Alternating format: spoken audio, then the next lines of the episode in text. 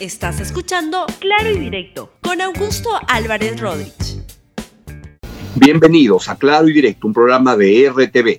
El día de hoy voy a tener la, gran suerte de poderles eh, dar a conocer, de, compartir con ustedes una muy interesante entrevista que ha hecho a Redes. Como saben, Redes desde hace un tiempo me, proporciona cada cierto tiempo unos, este, unos programas que produce sobre políticas públicas aplicadas a temas muy importantes. Y en esta oportunidad, su director, Osvaldo Molina, director ejecutivo de Redes, entrevista al profesor, economista e investigador de la Universidad del Pacífico, Pablo Lavado. ¿Sobre qué tema? Un tema tremendamente importante.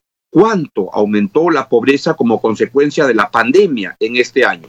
¿Qué impacto tuvo la pandemia sobre la pobreza? ¿La incrementó? Ciertamente, sin duda. ¿En cuántas personas? Parecería que hay 10 millones de personas más que antes no eran pobres, estaban debajo, este, por encima de la línea de pobreza, que ahora ya lo son. Y lo que dice en esta entrevista el, economista Pablo Lavado es que la pobreza aumentaría más en los hogares donde hay niños y adolescentes, es decir, los segmentos más vulnerables de la sociedad. Y también él proyecta que la desnutrición y la anemia van a aumentar en estos tiempos debido a la pandemia y que evidentemente apunta de cómo tratar estos temas a través de bonos especializados. Los invito a que escuchen con atención esta estupenda entrevista que le hace Osvaldo Molina, director ejecutivo de redes, al economista e investigador de la Universidad del Pacífico, el profesor Pablo Lavado. Adelante.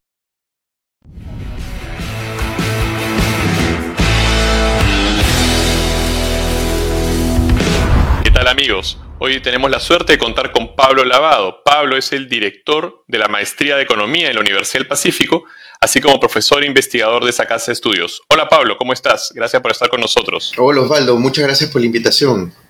Oye Pablo, ¿en qué medida la crisis sanitaria, económica y política que vivimos afectará a los más pobres? Yo sé que tú has hecho proyecciones sobre el nivel de pobreza debido a estos acontecimientos. ¿Podrías por favor contarnos cuánto va a aumentar el nivel de pobreza y cuánto se va a retroceder en la lucha contra la pobreza? Sí, mira, eh, esta situación va a afectar de dos maneras. Primero, el freno económico y la caída del empleo va a tener un impacto negativo en los ingresos. En el peor momento de este año, la masa salarial, que es la suma de todas las remuneraciones que reciben los trabajadores, en Lima Metropolitana cayó aproximadamente 60%. Es decir, si antes ganabas 10 soles, ahora ganas 4. El segundo canal es como consecuencia de las medidas que se tomaron y la concentración de todo el esfuerzo que se hizo para la lucha contra el COVID. Los servicios de salud solo atendían casos COVID, las escuelas cerraron.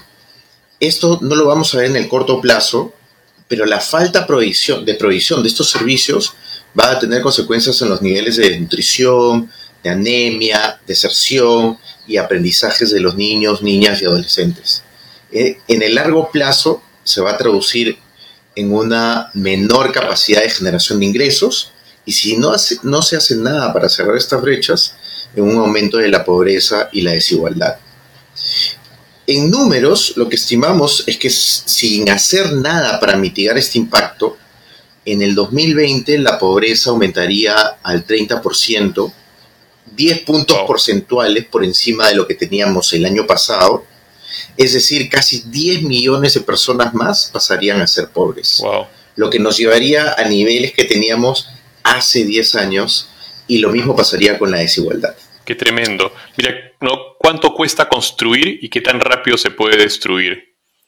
Ahora, Pablo, también has desarrollado proyecciones sobre cuánto esta situación va a afectar a los niños. ¿Nos podrías, por favor, contar un poco más sobre esto? Sí, este ha sido un esfuerzo conjunto con UNICEF, en donde a partir de estas proyecciones que hicimos para los niveles macro, quisimos aterrizar qué pasaría con los niños, niñas y adolescentes en los hogares en donde hay niños, niñas y adolescentes. Y lo que estimamos es que la pobreza aumentaría más en estos hogares. Se incrementaría en 14% es decir, 13 puntos porcentuales por encima de lo que era en el 2019, y lo que significaría 1.200.000 niños, niñas y adolescentes más que estarían cayendo en la pobreza. Pero esto no sería lo único. Como mencioné, habrían consecuencias en otras dimensiones. El porcentaje, ya, eh, ya observamos que el porcentaje de niños con vacunas se ha reducido. De hecho, tenemos el problema ahora de la difteria. Y proyectamos que la desnutrición y la anemia va a aumentar. La deserción en 2020 ha aumentado. De hecho, con datos del CIAGIE, observamos que el aumento en la deserción se ha dado más en el ámbito urbano, en primaria, en colegios privados. Y esto llevaría pues a una caída de los aprendizajes. Ahora bien, si logramos reducir, porque digamos, eh, lo que tú me estás contando es un escenario terrible, ¿no? Pero si logramos reducir toda la inestabilidad económica, política en que estamos, ¿en qué medida una potencial recuperación en el 2021 puede ayudar a reducir este impacto negativo? Sí, por supuesto, esta es una situación dramática, eh, difícil, pero por supuesto tenemos que buscar rápidamente la recuperación. Por un lado, se observa que la se observa una recuperación rápida de la economía, lo cual es positivo. Okay. Pero por otro lado, el empleo y los ingresos no se están recuperando con la misma rapidez. De las proyecciones que tenemos, hay dos elementos que ayudarían muchísimo a mitigar el impacto de la situación que estamos viviendo. En primer lugar, las transferencias por emergencia que se han estado dando eh, estimamos que ayudarían a mitigar en dos puntos porcentuales del aumento que te mencioné hace unos minutos. Es decir, ya no aumentaría a 30, sino a 28. Otros programas como Trabaja Perú, Arranca Perú contribuirían también en reducir en uno o dos puntos adicionales. Y el segundo aspecto, que es el más importante, es la recuperación de la economía y los ingresos el próximo año. De acuerdo con las proyecciones que tenemos, la pobreza se reduciría entre 4 y 5 puntos porcentuales el próximo año, es decir, pasaría de 30 este año a 25, 26 el próximo año, si es que las proyecciones de la recuperación de la economía se mantienen. Esto significa que tenemos que seguir dándole, eh, poniendo esfuerzo en la aceleración y recuperación de la economía en los próximos meses. Perfecto. Oye, un último tema, Pablo. ¿Y qué, medidas de política tú recomendarías que se tomen para reducir todos estos efectos negativos que ya has avisorado? Sí, hace unas semanas publicamos un documento en el BID con Verónica Frisancho, César Liendo y José Carlos Saavedra con algunas medidas concretas, entre las cuales mencionábamos la continuidad de los bonos que se ha estado dando, aunque de una manera un poquito más focalizada, los subsidios a la planilla, eh, retomar las clases presenciales en aquellos lugares en donde las tasas de contagio son muy bajas, en particular las zonas rurales. El exministro Martín Benavides ya lo, lo, mencionó en las últimas semanas, programas de capacitación virtuales para la reconversión rápida de las habilidades de las personas que ahorita están sin empleo y la creación de guarderías municipales al aire libre en línea con la reapertura de los colegios que estamos proponiendo.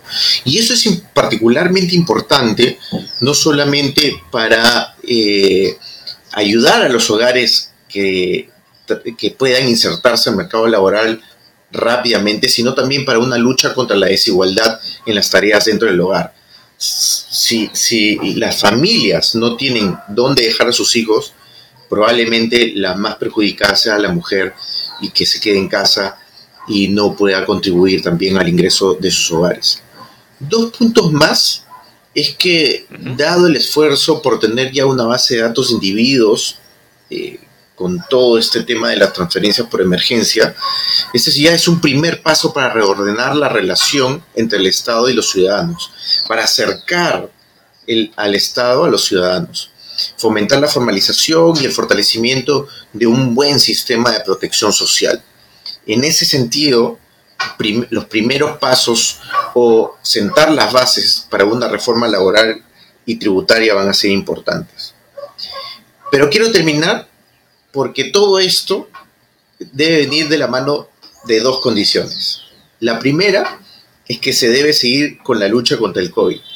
Y sobre todo, pensar en la compra y principalmente en la distribución de la vacuna en el Perú. Esto va a ser un reto. Y segundo, de lo que estábamos conversando en off, una alineación de los intereses entre el Ejecutivo y el Legislativo. Porque sin un consenso político mínimo, la, implementación de estas buenas ideas va a ser súper difícil y que es lo que estamos observando pues en los últimos días. Oye, muchísimas gracias Pablo. Yo creo que ha sido súper claro lo que nos dices. Tremenda tarea la que está por delante. Eh, y nada, gracias nuevamente por estar con nosotros. Bien, espero que les haya sido muy útil, como a mí me ha, sido esta entrevista producida por el programa Redes, muy, muy interesante sobre cuánto ha eh, hecho que la, ha hecho la pandemia crecer a la pobreza y qué desafíos marca esto para un futuro en el cual se ha hecho evidente en el Perú y en el mundo que la injusticia y la inequidad son problemas fundamentales y que se han profundizado con esta terrible pandemia del COVID-19 y que marca lo indispensable que es construir un mundo distinto para trabajar hacia una sociedad distinta a la que hoy tenemos y que quizás sea parte de un nuevo contrato social para el nuevo siglo, para el siglo XXI que estamos viviendo y que ha empezado con tremendas, tremendos problemas. Bien, es todo lo que les quería ah, decir el día de hoy.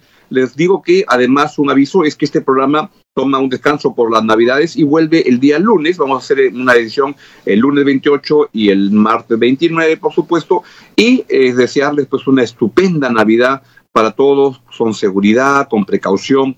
No es un año este, normal, es un año muy anormal y un año en el cual hay que cuidarnos todos, muchísimo por nosotros, por nuestras familias, por el país en su conjunto. Y pues le quiero mediar además un particular saludo de Navidad a todo el equipo que me acompaña en el Switcher. Ahí están Ivana Pacheco, Luz Fiestas, Elisa Mendizábal, Daniel Paredes, Lilo Rodríguez, por supuesto, Edith Lázaro, y a todo, todo, todo el equipo de RTV que, que, me ha ayudado, que, que, me que ha producido este, este, este, este programa en el cual yo solo soy el parlanchín que salgo a hablar. Y hay todo un equipo que produce todo lo que hay que hacer. Les deseo una estupenda Navidad sean solidarios, ayuden a los que menos tienen. Chao, chao y nos vemos el lunes. Feliz Navidad. Gracias por escuchar Claro y Directo con Augusto Álvarez Rodríguez. Suscríbete para que disfrutes más contenidos.